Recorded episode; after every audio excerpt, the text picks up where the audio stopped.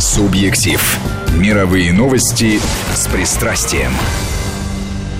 Журналист-международник Петр Федоров, здравствуйте. Добрый вечер. Генеральный директор Rush Today Алексей Николов, здравствуйте. Александр Андреев. И снова об Америке, о роли прессы вы, вы знаете, в американских да, выборах. Да, ну не столько об Америке, сколько вот об этом феномене, потому что, ну, во-первых, я должен сказать слушателям, чтобы не удивлялись, мы с Алексеем будем на «ты», мы знакомы больше 20 лет, по-моему. Давно знаком. Давно знаком, совершенно верно. Вот. И, э, конечно, Алёш, с некоторым стыдом вообще я перед тобой начинаю этот разговор, потому что так думаешь, у меня пора сдавать в утиль. Я сделал два ложных прогноза в этом году и по Брекзиту, и по выборам в Америке. Ой, такое количество надо тогда сдавать в утиль. Но это уже общеизвестно. Ну, тем не менее, и это означает для меня две вещи. Первое, что нужно снова браться за исследования, и, видимо, изменились э, социумы, общество изменилось, и в Великобритании и в США, наверное, и в Германии тоже. И второе, это, конечно, абсолютнейший провал средств массовой информации. И для меня это, пожалуй, самое интересное, мейнстримовских.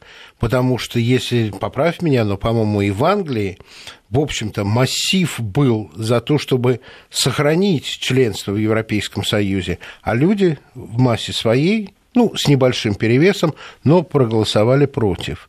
И то же самое в Соединенных Штатах, где это еще было усилено давлением истеблишмента.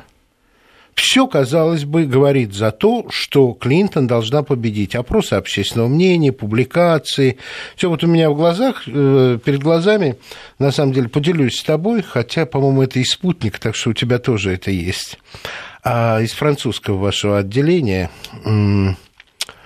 исследование 350 главных американских газет. И контент-анализ, по всей видимости, французами сделанный, показал, что 65% этих изданий напрямую поддерживали Клинтона, и только 2% поддерживали Трампа. И это не сработало. Вот поскольку Russia Today исследует аудиторию, исследует все. Мне ужасно интересно поговорить с тобой на эту тему. Не так уж прямо все ответы, но вот твои размышления, мне кажутся, чрезвычайно важными. Хорошо, спасибо большое. Только давайте, поскольку программа называется «Субъектив», давайте мы договоримся, что я рассказываю свое субъективное Именно. мнение, а не мнение представителей телеканала «Арти». Нет, я говорю, я, я только потому это думаю... Я так, на всякий да, случай, я только да. потому думаю, что это имеет смысл, потому что исследование-то проводится, ну, и конечно. это часть твоих функций. Ну, конечно, и читаем мы очень много. Это какая-то еще очень хорошая такая, такая антиклинтоновская еще какая-то статистика, потому что я там видел до 95, ну, в зависимости от выборки, до 95% некоторые исследователи считают, что была прямая поддержка Хиллари.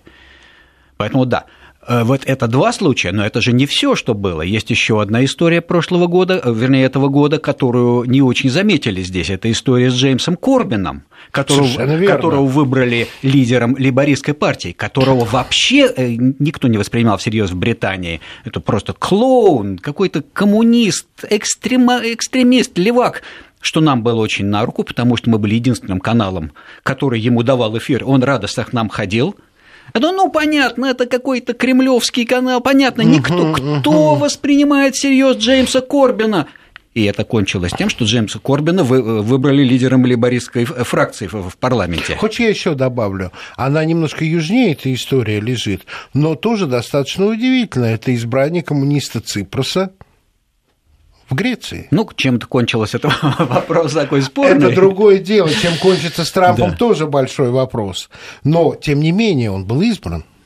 Совершенно верно. Но для меня просто эта история, история с Корбином, она более э, Еще очевидна, потому что, ну, потому что, во-первых, это Британия, где у нас очень сильные позиции, и это было лишний раз подтверждено, что они правда сильные, потому что ну, практически получается так. Мы, не, мы ни за кого не голосовали, но просто мы давали честно эфир, давали трибуну. честно давали трибуну всем, всем желающим. Кандидатам. Больше никому, э, никто не хотел Корбину давать трибуну. И... А скажи, пожалуйста, а кандидаты от э, либористского истеблишмента наверное, к вам не хотели они идти, не хотя очень, приглашение потом, потом вдруг оказалось, что нам, к нам, с нами тоже интересно иметь дело. Они просто, им казалось, что это все все, еще, все еще 1970 год. Если вот так же провести какое-то, ну, очень короткое сопоставление RT и остальные крупные э, телевизионные э, каналы истеблишмента, соотношение будет какое? В чем соотношение? В процентах. Нет, в соотношении чего? Ну вот мы с тобой посчитали, по, по моим данным, 65% а, американских сколько... СМИ, а тут э, сколько крупных каналов? Пятерка как минимум. Ну, там вообще все каналы, э, тут, э, все каналы практически, ну, почти все поддерживали только Клинтон, но... Нет, нет, нет, я про Великобританию. А, про Великобританию. Э, ну, там есть, там есть все-таки все-таки BBC от поддержки конкретно или лейбористов, или консерваторов воздерживается. Ну, там замечательно, боль... хотя бы это. Вот, там э, все таки нет вот такой американской э, системы, да. когда вот есть про, явно прореспубликанские... И про Ну, там, Fox, условно да, говоря, Fox да. или, или MSNBC. Но BBC, впрочем, не, не, не имеет права так делать, да, это все таки национальный канал. не всегда, да. не всегда все делает, э, что ну, а должно, такие, по как идее. Sky News. Ну, там нет так, вот такого разделения, я бы сказал, что нет. Я, э, Хорошо, можно... давай по-другому посчитаем. Соотношение выступления других кандидатов на пост лидера лейбористской партии и Корбина. А, ну это Корбина просто никуда вообще не пускали. Ему просто объявили... Его не пускали, он был в стоп-листе или нежелательно. Нет, как ему просто делалось? объявили, ну, я не знаю, как это называлось, но это была абсолютная информационная блокада. Он просто не мог пробиться ни на один телеканал.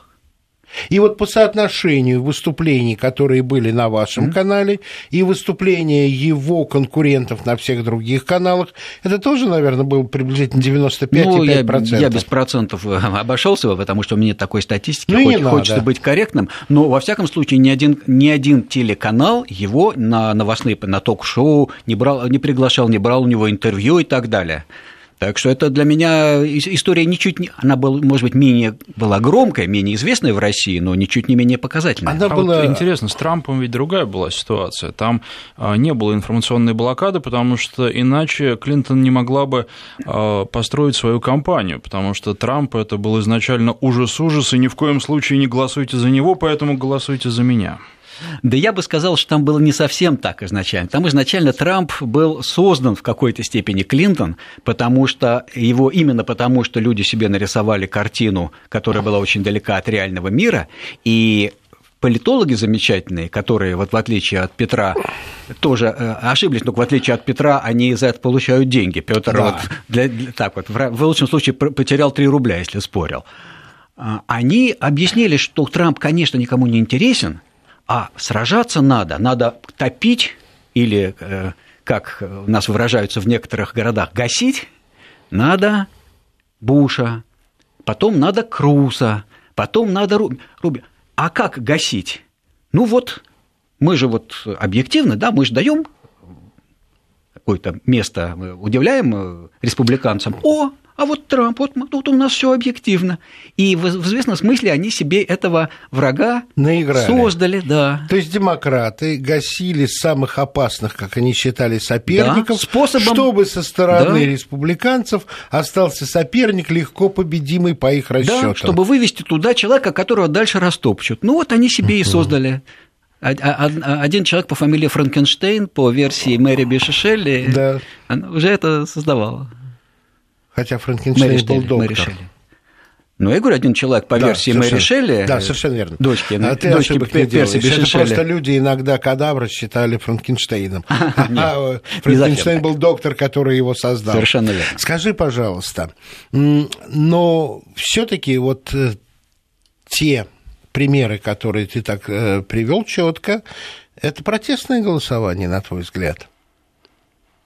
Ну, наверное, в какой-то степени но э, тут, тут сложная история. Я даже, честно говоря, не возьму сказать. Я ну, понимаю... конечно, у каждого человека свои да, мотивы. Да. Это, это к социологам. Я только понимаю одно, что когда людям все закрывают совсем источник какой-то другой информации, то люди начинают к нему лезть, а в эпоху, в общем, интернета 2.0 и, в общем, достаточно такого пронизывающего все информационного потока, совсем закрыть от людей другую информацию, Не получается. Ну, вот иногда вот таким альтернативным источником информации оказываемся мы, вот там телеканал Арти в каких-то ситуациях. А в каких-то ситуациях это блоги, это, это социальные сети, которых это очень смешно, что в свое время Обама выиграл, да. объявив, что это вот он он президент молодежи, он президент социальных сетей, и да. вдруг оказалось, что теперь в значительной степени за счет использования социальных сетей выиграл, ну вот самый что ни на человек, который старше всех присутствующих здесь в студии, да, что уже самый пожилой президент, самый пожилой избранный президент в истории и, и консерватор и расконсерватор. Тем не менее оказалось, что если все время в одну сторону дуть, то люди начинают начинают а искать так было другую. всегда всегда дули в одну сторону, и сейчас просто за счет развития технологий интернета все это стало очевидно, или все-таки на этих выборах дули слишком сильно? По-моему, Александр, все-таки такого случая не было, чтобы так не сработал расчет на промывку мозгов. И это касается и Кобрина, это касается и Брекзита, это касается и Трампа. Да, и но поэтому, вот я на про мой то, взгляд... Их особенно сильно промывали сейчас в этот раз. Переборщили с силой или нет? Ну, я не Ну- знаю, переборщили или нет, но то, что такого не было, это вообще то, во что превратилась журналистика, и для меня Опс. прежде всего в США. Опс. Это, конечно, это, конечно, потрясение было. Вот для меня просто как для человека, который вырос на истории Уотергейта, там, вот на, вот на всем, на том, как Вашингтон-Пост э, сделал эту историю, как, они, как журналисты не побоялись, как их редактор не побоялся, их не сдал. Это было после этого в 1974 году было рекордное количество людей в Америке, которые побежали на журфаки в, Да, да, да, да. в Schools of Journalism. Рекордное количество, потому что вдруг вот возникло ощущение, да, правда, правда, ведь это же действительно так. Вот, вот действительно же люди, они, они как раз и контролируют власть, они как раз, ежели чего кто э, попробует сделать, то вот журналисты, вот они мужественные журналисты, вот эти два Честь, потрясающих. ум, Боб совесть. Вудвард и Карл Бернстайн. Это вообще люди, которыми клялись там, молодые журналисты того времени. И все это ушло в никуда, потому Ты что... читал недавнее выступление Перри, как раз из-за этого поколения журналистов? Роберта Перри. Роберта Перри. Ну, кон- я его все время читаю, Роберта Перри, конечно. Вот там, где он сказал, что американская журналистика выродилась до удовлетворения ответами на ожидаемые вопросы. Конечно. И самое интересное, что наши слушатели этого не знают, но Роберт Перри – это вообще бывший ЦРУшник. Ну да. Так как- и вообще весь сайт Consortium News, он в основном состоит из бывших старших офицеров ЦРУ, там есть контрразведка военная и так далее. Это все люди, которые все это знают изнутри и которые вот начиная с 95 года, вот сколько существует Consortium News, Перри вообще это человек, который в свое время раскопал историю Иран-Контра. Совершенно верно. Еще одна Это- это потрясающая, менее звонкая еще история одна была, потрясающая история того, Watergate. как, как американская журналистика в свое время, как она контролировала свое правительство, насколько она была разведывательной. То, что Правильное слово? Investigative. Да, ну вот я не знаю, как по-русски. Расследователь-. Расследовательской. И то, во что это выразилось, и в итоге вот эти люди, которые, и он, и Рой МакГаверн, еще один полковник, ЦРУшник, который за Россией когда-то следил, а потом пришел к тому, что он стал журналистом, говоря по-нашему, диссидентом, потому что он увидел, что на самом деле жур... э, медиа перестали выполнять свои обязанности. Но все это американские патриоты на самом деле. Это не предатели, это люди, которые национальный интерес Америки понимают в том, чтобы смотреть правде в глаза, а не потакать Ну, вот эти патриоты, да, конечно. Я только это имею в что виду. интересно, что вот мы сегодня говорим на эту тему, а сегодня была замечательная совершенно история с Нью-Йорк Таймс. Ее издатель сказал, что нужно менять политику и нужно наконец-то смотреть правде в глаза и честно работать. Ну, давай-ка лучше процитируй. Э, Я, вам- читал это, но я очень вам, коротко. Да, я вам сейчас попробую это прямо сходу найти. Это, э, это потрясающе. Э, Нью-Йорк Таймс, ну то, как Нью-Йорк Таймс вообще, кстати, Нью-Йорк Таймс ведь тоже сыграл свою роль в истории с Уотергейтом. Конечно, там Чё был в первую говоришь? очередь Вашингтон Пост, но потом его подхватили Тайм и Нью-Йорк Таймс. Две секунды только буквально, чтобы наши слушатели, которые могут задавать нам вопросы, и телефон, это и не телефон, а эти самые координаты. СМС-портал наш 5533, в Да-да-да, начале сообщения да. пишите слово «Вести» и WhatsApp, плюс 7 903 170 63 63. Так вот, Нью-Йорк Таймс это всегда была икона редакционной независимости. А, журналисты «Нью-Йорк Таймс» оплачивали даже пуловские перелеты в самолетах администрации президента, потому что за них нельзя заплатить. Фраза «джентльмены из «Нью-Йорк Таймс» за обед платят сами» – это одна из таких вот золотых фраз американской журналистики, чтобы было понятно, во что так или иначе превратилась работа журналиста в «Нью-Йорк Таймс», я просто предваряю твои слова, Алексей. Абсолютно точно. И вот это просто выхватил изо рта, что называется, то, что я хотел рассказать. Вот. И вот именно сегодня появляется статья Залсбергера, очередного издателя в этой э, династии Залсбергеров, который, ну вот он так елозит и говорит, что вот нам нужно перезаново определить вот нашу нашу позицию, нашу ответственность. А в письме, а было же два письма. Одно было письмо э, читателям-подписчикам, а другое было письмо направлено сотрудникам. Угу. И в письме сотрудникам он пишет, что мы искренне верим, что мы давали справедливое, fair, там, одинаковое освещение угу. двум кандидатам. Здесь все замечательно. Во-первых, здесь замечательно про то, что он искренне пишет это людям, которые совершенно точно знали, что они этого не делали. Да. То есть это вот такое убеждение себя. Если пять раз повторить, то тогда ты убедишь и себя, и всех. Это он обращается к людям, которые в течение нескольких месяцев видели, как это делалось. То есть ну, можно обмануть человека, который не читал Нью-Йорк Таймс, но человек, который работает, обмануть нельзя. Абсолютно. Но что еще смешнее, что он даже, когда пишет вот это извиняющееся письмо, он забывает о том, что кандидатов было не два. Совершенно верно. То есть он, извиняясь, пишет, нет, вот нет, мы, мы обоим кандидатам давали одинаковое количество времени. Подождите секунду, у нас только зарегистрированных кандидатов было четверо. И вот в эту избирательную ночь, собственно, значительное количество людей, как нам сейчас, мы понимаем сейчас по анализу соцсетей, которые пришли на арти за освещением, а у нас была блестящая, у нас был Ларри Кинг, Эд, Эд Шульц и еще замечательный Джесси Вентура, вообще потрясающий персонаж. Они пришли потому, что мы единственные рассказывали еще о третьем и четвертом кандидатах. Совершенно верно. А это не так смешно все, потому что даже, э, даже Дж, э, Джилл Стайн, которая заняла четвертое место, она на всякий случай... Зеленые. Зеленые. Она набрала одну, одну и две десятых миллиона голосов и, естественно, не получила ни одного голоса выборщика. Ну, это так устроена система, да. но почти 2 миллиона голосов, это, извини меня... Э... 1,2. И ее не было вообще. Её... А, 1,2. Угу. Ее, ну, это, это около 1%, там, если я не ошибаюсь. А Гарри Джонсон, он вообще набрал более 4 миллионов голосов. Слушайте, 4 миллиона человек, которые пришли и проголосовали хоть раз бы кто-нибудь упомянул, ну вот кроме Арти, ну еще каких-то отдельных странных таких же угу. людей, вообще упомянул. Вообще такого слова не было. И вот сейчас, когда Залцбергер пишет письмо, ему даже в голову не приходит, что вообще говоря, он пишет, мы были такие объективные, ему даже в голову не приходит, что вообще говоря, вы двух кандидатов, которые в сумме набрали вообще под 6 миллионов голосов избирателей, вы их не упомянули даже. Вот это такая Скажи, интересная пожалуйста, история. может быть, это письмо, как бы, скажем, чтобы не боялись его э, сотрудники его газеты, которую он владеет, издатель, это практически хозяин, то есть есть хозяин, а это не главный редактор, это чтобы наши слушатели понимали, что он их не уволит за ту провальную работу, которую они делали, и что он верит, что они искренне считают, что честно работали. Эта фраза-то очень замысловатая, я бы сказал. Да, там много замысловатых фраз. Вообще, если есть э, желающие, я просто рекомендую почитать оба эти письма. А, с удовольствием. Это прекрасные совершенно два, вот как раз сегодняшних очень свежих документов. Но, тем не менее, это же пусть э, такое, но признание того, что что-то надо делать.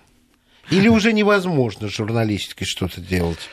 Ну, журналистика будет все равно меняться, потому что существуют соцсети, потому что существует то, что называется гражданская журналистика, угу. и это все равно, э, все равно э, люди идут, идут за другими источниками информации. Другое дело, что это нужно какой-то проявить какие-то усилия, то есть ну, это нужно сделать осознанно, вот когда к тебе приходят, к папе приходил Нью-Йорк Таймс, к бабушке приходил Нью-Йорк Таймс, да. к прадедушке приходил. Да. И для того, чтобы понять, что не, надо искать в каком-то другом месте, это, в общем, нужно проявить некую изобретательность, скажем усилия. так. Некие усилия. У нас Но вопросы вот, есть да, какие-нибудь? э, А, ну, вопросов пока нет. Я думаю, что надо просто еще раз слушателей призвать задавать вопросы нашему Ради сегодняшнему гостю. Алексей Николов, генеральный директор RT.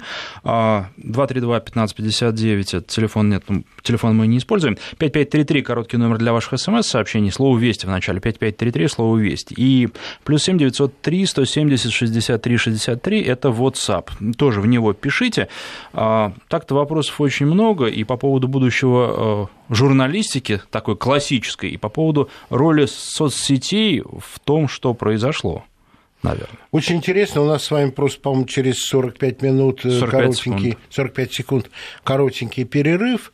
И э, очень хороший вопрос, Александр. Я думаю, нам смысл будет во второй половине нашей программы обратиться к попытке анализа с твоей помощью, Алексей, исключительно о том, что меняется в обществах этих стран, потому что кроме деградации СМИ происходит, которые мы видим, к сожалению, происходят и перемены в обществе.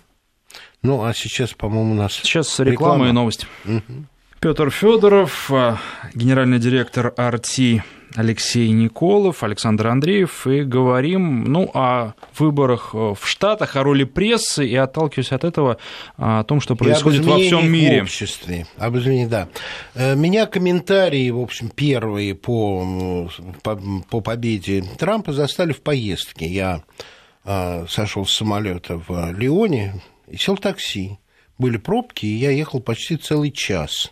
У водителя было включено Франц-Инфо, это добротное государственное информационное радио, хороший ресурс, вроде нашего. И 50% времени занимала тема Трамп и Путин, а США и Россия. И вот эти прогнозы о возможности наладить взаимоотношения, изменений, улучшения отношений, ну, 3-4 разных э, эксперта без конца повторяли, ну, я бы сказал, с счетотностью Путин, Путин, Путин, Трамп, Путин, Путин, Путин, Трамп. Потому что, конечно, а, поскольку они европейцы, то политика России их интересует не меньше, чем французская.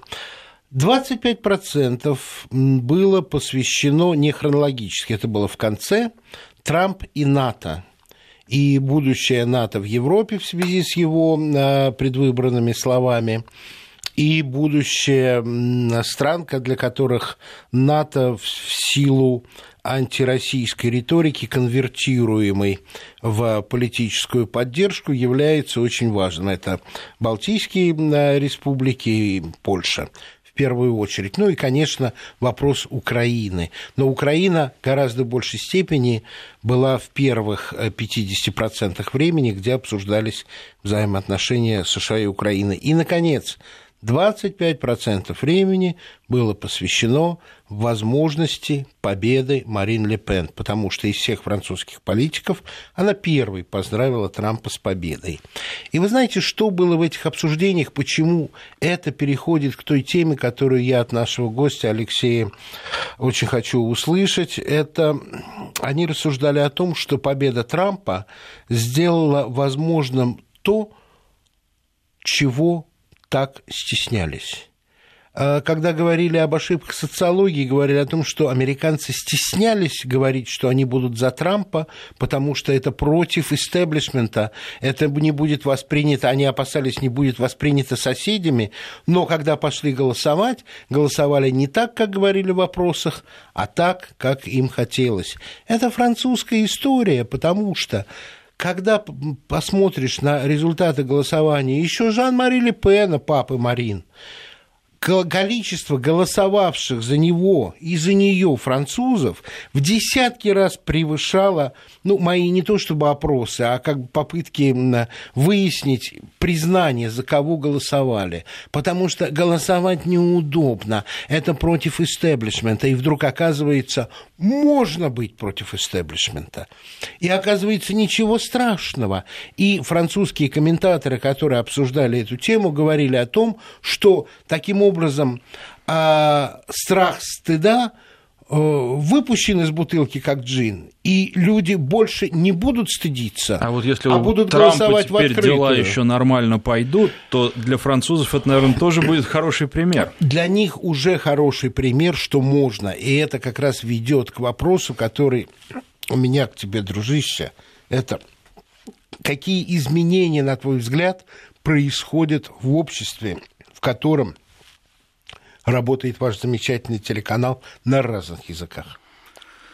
Ой, это, это большой вопрос, потому что там происходят очень большие изменения, которые никак не связаны с политикой, ну, или, вернее, которые воздействуют на политику, но которые происходят совершенно параллельно. Это изменения в обществе, в котором появилась э, сеть 2.0. То есть, uh-huh. А это вот у нас же все у нас на глазах. Я там иногда студентам читаю лекции, и я говорю, как вы думаете, а когда вообще появилось слово сеть 2.0, когда оно было сформулировано? Ну, ну, не знаю. Оно было сформулировано у нас на глазах. Это, по-моему, статья Тима Урелли, это, по-моему, 2008 год. Да. То есть вот э, канал начинался, мы всего 11, меньше 11 лет в эфире, и мы начинались, мы совершенно по-другому телевидение понимали. Но, слава богу, вот у нас такой молодой, и молодой очень главный редактор Маргарита Симоньян, и молодой Ньюсрум очень, и все наши Ньюсрумы, уже всех наших каналов. И поэтому мы в этом смысле, может быть, быстрее, Вы чем... лучше чувствуете этот ритм. Ну, немножко Мне нам в этом смысле, важно. немножко было легче нам, да. То есть, с одной стороны, это вообще другой мир в принципе, конечно, который, ну, вот по много, это много-много говорить, он другой. А что касается Трампа, ну, конечно, это вообще, это вообще известное дело, что э, люди, с одной стороны, не все э, говорят, что у нас, конечно, у нас, у нас сплошная свобода, но вы знаете, вот интересный феномен, он чуть-чуть, э, так сказать, боковой пример, но, на мой взгляд, он из этой истории. Вы знаете, с чем связан э, успех в значительной степени книги «50 оттенков серого»? Вот с чем он совпал, как бы, что его с появлением электронных читалок. Потому что, с одной стороны, все, конечно, очень раскрепощенные, но нести в руках книгу, где на обложке написано 50 оттенков серого, большому количеству людей было некомфортно, а вот э, ридер – это нормально. Никто не видит, что ты читаешь. Совершенно верно. Вот И та же, самая, отсвечивает. та же самая история и с голосованием за Трампа. Тоже, вот когда тебя спрашивают за Трампа, за Ле Пен, э, это, и, и, и, это самый и Фарадж, ну или нынешний да, уже да, да. Фарадж, соответственно, партия в Британии, та же самая история.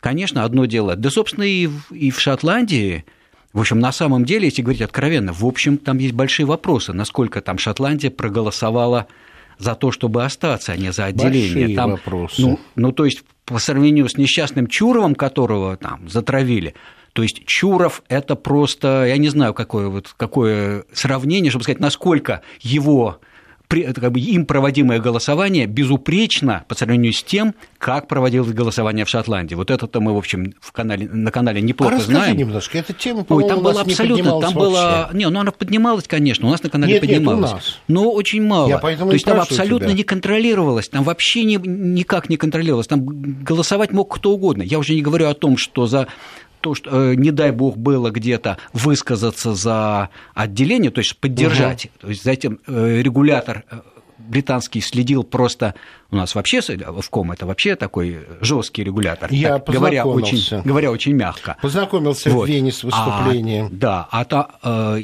а вот что, то, что творилось по этому поводу, но при этом, например, та же BBC, то есть просто запросто давала эфир всем людям, которые, всем известным людям, будь то премьер-министр тогдашний, будь то артисты, вот только, только те, кто объяснял, что не дай бог Шотландия уйдет. То есть какой там, какая там сбалансированность? Это у нас там по закону, если там бесплатное время даешь одному кандидату, должен столько же дать другому. Вот. И- Абсолютно. И, то были очень странные голосования по почте, которые никто не проверял. Любой человек, который приехал в Шотландию на этот день, мог опустить, все. Я, вот, я говорю, что я тут живу. Это так вот, кстати. Но э, вернемся вот к этим голосованиям, которые э, показали очень многим, что не надо стыдиться своего выбора. Иногда это против- противоречит и, скажем, общеевропейским э, политическим канонам, как было в Голландии, которая проголосовала против э, подписания экономического соглашения с Украиной. Казалось бы, все должны поддерживать несчастную Украину, которую, терзает российский медведь. Ну, с иронией сказал. Ну да, я понимаю. Я вам еще одну вещь хотел рассказать, потому что она как-то немножко тоже у нас на канале она была. Это замечательная программа «Какаду» на немецком национальном радио. Не попадалась вам такая программа? Попадалась, но расскажи. Это замечательная история. Значит, вот недавно, совсем в конце а, октября, э, на программе, в программе «Какаду». Это программа для дошкольников. То есть она рассчитана для детей вот на 5-6 лет. Она выходит на Deutschland Radio, то есть на немецком национальном радио. И вот там э, задается вопрос. Давайте, ну, познавательная программа. Что такое Сирия?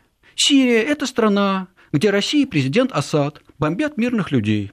Детишки, из-за того, что президент Путин бомбит Сирию, у нас столько беженцев. Понятно, да? Беженцев в 94 году. Вот это детям рассказывают. А что такое Олимпиада в Сочи? Ну, Алексей, ну, я тебе скажу, что это сделано по общеевропейскому лекалу, потому что на, на исполкоме Европейского вещательного союза э, абсолютно в тех же терминах генеральный директор шведского радио с гордостью рассказывала о приучении детей к внешней политике. И это была именно Сирия, это было именно в таких терминах. Вот поэтому это работает целая структура в Еврокомиссии, которая придумывает эти передачи для детей, эти программы, контрпропагандистское э, э, слежение за нашими программами. Но это другая тема. Это тема, как Еврокомиссия поддерживает и создает инструменты холодной войны в классическом виде. Сейчас у нас перерыв на погоду, по-моему. Да, очень коротко рассказ о погоде в городах России, ну а потом продолжим разговор еще почти 15 минут у нас будет для того, чтобы подвести какие-то итоги. Журналист, да, международник Петр Федоров, ну, генеральный директор Арти Алексей Николов, Александр Андреев. А, вот вопросы а, на нашем СМС-портале а, приводят пример. Россию обвиняют в бомбежках. Мы приводим факты и доказываем, что никаких бомбежек не было, но западные средства массовой информации об обвинениях рассказывают, а о доказательствах и фактах умалчивают и опровержения не дают. Соответственно, вот э, западная публика, э, жители Соединенных Штатов, они прозрели во всех отношениях или только в том, что их касается их внутренних проблем? Да я не знаю, почему вы считаете, что они прозрели. В общем, какие были, такие остались. Они не прозрели, они голосовали Перест... так, как перестали, никто не да, ожидал. перестали верить средствам массовой информации, которые... Вот это есть. Ну, конечно, в, каком, в каких-то вещах есть, но я бы, я бы не сказал, что это какой-то ну, не надо закидывать, кардинальные я перемены. Я не вижу их, честно говоря. Ну, есть вот какие-то, когда уж совсем это а, очевидно. Но это, понимаете, очевидно, оно хорошо ведь про себя узнается. Вот когда ты, ты понимаешь, как в советское время говорили, вот хочу врача ухоглаза, потому что что вижу, о том не слышу, а о чем слышу, того не вижу. На что ему отвечают, у нас от развитого социализма не, не лечат. Но вот когда это касается твоего конкретного кошелька, твоего конкретного желудка, тогда ты прозреваешь. А что там, что там, ну, бомбят, ну, вроде бомбят. Вон как, опять-таки, вот в том же самом программе «Какаду», ну, познавательная программа. Олимпиада в Сочи. Олимпиада а в Сочи. Вот, да. да, она прошла в России. В России президент Путин, который не уважает права человека. Вот это рассказ шестилетним детям, познавательный об Олимпиаде в Сочи. Ничего, что вы думаете там. Да, правда, надо сказать, что все-таки какая-то организация. Потому что на запрос спутника, на запрос спутника, там ответили, ну, грубо так, упрощенно говоря, пошли вон. Мы рассказываем детям о политике. Дети имеют право получить представление о политике. Вот. Но, правда, нашлась одна, да, над этим должна, немецкая общественная организация, которая сказала, что это все-таки ненормально детям такие программы делать. Нет, знаете, все, все как касается, все, когда касается кого-то другого, это неинтересно. Вот когда беженцы побежали, вот это внезапно становится интересно. Вот это задевает. Я хотел бы отметить в связи с этим вопросом один момент, который на самом деле мне кажется важным. А из-за того, что наше информационное поле в России очень широкое, наши, судя по этому вопросу, слушатели, зрители, читатели знают, что про нас рассказывают, в том числе и западные СМИ. Западные СМИ, конечно же, не знают, что мы про них рассказываем. Западные зрители. Западные зрители, да, правильно, mm-hmm. правильно. И в этом смысле это э, меня обращает к феномену, я не помню фамилию этого э, американского исследователя, который сказал, что широкое распространение английского языка сыграло страшную шутку с американскими э, гражданами, потому что весь мир знает, что происходит в Америке, а американцы совершенно не понимают и не знают, что происходит в мире. Но то же самое касается теперь и Европы. Маломальски мы знаем европейские языки.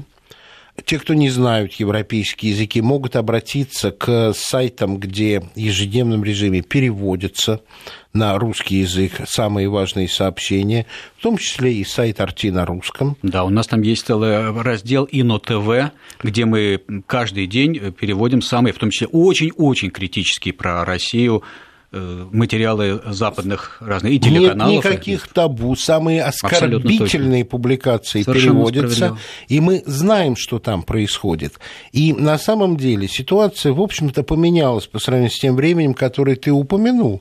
Оно сейчас очень сильно напоминает для Запада ситуацию с излетом советской власти. Ну, просто Хаффингтон-Пост – это газета «Правда». Опс. Слушайте, Хаффингтон-Пост начинался как ресурс – который сообщает другие новости. Ариана Хаффингтон, опять-таки, это история создания Хаффингтон-Пост, это вот история прям классическая, и я студентам рассказываю, вот как замечательный человек использовал возможности гражданской журналистики, возможности сети 2.0 и так далее. И идея Хаффингтон-Пост была другие новости, которые не рассказывают другие. Чем закончилось? Закончилось тем, что Хаффингтон-Пост в 15-16 году просто превратилась в газету «Правда». Поскольку у меня была задача поддерживать Клинтон, то там после каждой статьи, где упоминался Трамп, там был, знаете, как, как редакционная пометка, примечание редактора. Кандидат Трамп, человек, который призывает к политическому насилию, он серийный лжец, расист, женоненавистник, ксенофоб, а также он обещал не пускать мусульман в США. После каждой статьи, где упоминался Трамп – вот только буквально вот на днях, когда он стал президентом... То в правде такого не было. Да, Это хуже правды, ей-богу. Слушайте, я не мог поверить своим глазам. я слава богу, это все видел своими глазами. Это молодые люди, когда Ты они... знаешь, больше чем напоминает? Молот ведьм. Ну да, Малисум Малификарум. Да. Совершенно верно. Это когда молодые люди говорят, что ну это прям как советская власть. Говорю, слушайте, вы не видели, что такое советская власть, а я-то это видел. И поэтому это правда хуже, чем газета «Правда». В газете «Правда» там писали про американский империализм. Но я не могу себе представить, чтобы в газете «Правда» писали там про собаку Никсона, и в конце каждой статьи было примечание редактора. Ричард Никсон – мерзавец, капиталист, бомбит Вьетнам и так далее. Там... А это вот просто после каждой статьи это была обязательная как промывка, как дополнительная вот просто, инъекция. Вот. А Понятие... Сейчас стал президентом, сейчас перестали, сейчас сняли. Понятие репутации, оно сохраняется, потому что раньше было четкое деление. Вот это серьезная пресса, это бульварные газеты. А сейчас, во-первых, это все деградирует, потому что за счет соцсетей можно прочитать э, все, что угодно, и маленькое, абсолютно только что появившееся издание может огромную аудиторию получить. А с другой стороны, сейчас вот как э, американские политики ссылались, э, это мы нашли на Фейсбуке и приводили это как доказательство, да. как факты. Вот для масс, для избирателей это тоже становится неким источником, таким обезличенным, и понятие репутации с учетом еще и того, что происходит происходило во время избирательной кампании, оно деградирует и уже не играет такой роли. Деградирует, совершенно точно. Но очень большая традиция все равно, все равно очень велика сила традиции когда три поколения выписывают Нью-Йорк Таймс, ну, то преодолеть это очень трудно. Тем более, что тут вот и мама. Тот же самый Рой Макгауэрн, вот, который отставной полковник ЦРУ, он мне рассказывал, что это очень смешно. Ну, это человек, который занимается разоблачительной журналистикой, потрясающий вообще человек, который говорит на нескольких языках, включая греческий, цитируя мне Илиаду на греческом. Невероятный человек. Вот он говорит мне, моя мама, а его маме там в районе 90, которая меня знает, понимает, кто я и так далее. И тем не менее, она читает мою статью на Consortium News и говорит, нет, слушай, Ро, ну вот то, о чем ты пишешь, ну этого же, ну этого не может быть. Почему? Ну в Нью-Йорк Таймс об этом нет. нет. Потому что она всю жизнь получала, она понимала, что то, что не написано в Нью-Йорк Таймс, этого не существует. И правда, произошел колоссальный перелом, такой разлом, которого ну, не было просто. Такая революция. И очень трудно очень трудно ввести в голову, что это так. Очень но, это трудно. Происходит. но это происходит. Это происходит прямо на глазах. И новое поколение, конечно, все меньше и меньше читает газет, все меньше и меньше смотрит традиционное программируемое телевидение, слушает программируемое радио, они предпочитают всякие другие возможности, которых полно. И в этом смысле с новым поколением э, свидетельствует, что это так, но при этом есть другой феномен, который тоже нужно э, изучать. Это реакция ряда студентов США и молодых людей, которые не принимают победу Трампа и считают, что все, что не совпадает с их убеждениями, не имеет права на существование. Это тоже достаточно новый феномен. Тут, кстати, есть вопрос у нас, а возможно ли в Америке свой Майдан? Ну, я думаю, что нет. Нет, нет. Майдан невозможен, но выступления эти э, нужно будет серьезно изучать, потому что молодежь достаточно активна всегда. И э, думаю, что, конечно же, эти выступления не окончатся ничем не трагичным, ну, расстрелом, ну, дай, ничего, дай, дай бог, бог, да. Но Там. при этом молодежь активна. Вспомните до этого достаточно яркое выступление Occupy Wall Street – и это достаточное число в них участвовало. А, молодых людей. Да, ну, дай-ка я тебя послушаю, Алексей Ну, мне Львович. кажется, что мы все время не, мы не уж если мы заговорили об, об, об выборах, так надо произносить фамилию Сандерс, потому что по-настоящему молодые люди были обмануты историей с Сандерсом. Это верно. Когда люди, и, собственно, это то во многом, на чем проиграла Клинтон, потому что большое количество людей пришло за абсолютно другим кандидатом, совершенно другим, и тоже с лозунгами против эстеблишмента, но не как бы не с крайней не правой а стороны, а скорее слева, и после того, как они, Сандерс всем говорил, да, мы вот выкинем, мы вышвырнем, мы сейчас все вместе победим истеблишмент, мы сделаем новую правду. И после этого мне него было жалко смотреть человек, которому там за 70 лет, и он, в общем, пряча глаза и делая над собой явное усилие, говорил, I endorse Hillary Clinton, я, угу. буду, я объявляю о поддержке Хиллари Клинтон, и его сторонники плакали, что это? Вот на это, вот этот обман – будет Америки. Ты знаешь, это даже не обман, гораздо это, дольше. это, истеблишмент, который через колено сломал человека Но люди обманули. ради публичного унижения его, и оно было публичным. И вот это, конечно, будет аукаться. Это не Майдан, но это очень глубокая вещь, которую забудут не вдруг. Это травма, и медленно мелет мельницы Господа. Тут я с тобой совершенно согласен. А наше дело правое. Ну вот э, буквально несколько секунд остается. Уже после выборов Нью-Йоркер, там появилась статья «Американская трагедия», в ну, которой... мы все понимаем, кто ее написал. Было высказано, это э, попытка все равно создать, сохранить ту выдуманную реальность, которую э, пытались создать до выборов. Знаете, это написал человек, которому, который принадлежит вот абсолютно к этому уходящему поколению. Угу. Ему уже это называется «дедушка старый, ему все равно». Ему уже нечего терять, Э, его аудитория ушла. Это, в общем, такая последняя статья, я думаю, что это последняя статья, которую он напоследок решил хлопнуть дверью. Все, Нью-Йоркер уже не интересен. Нью-Йоркер себя, как выражается наш э, премьер-министр, обгадился. Алексей, спасибо огромное. Наконец, мечта моя сбылась. Ты был в эфире моей передачи. Спасибо вам большое.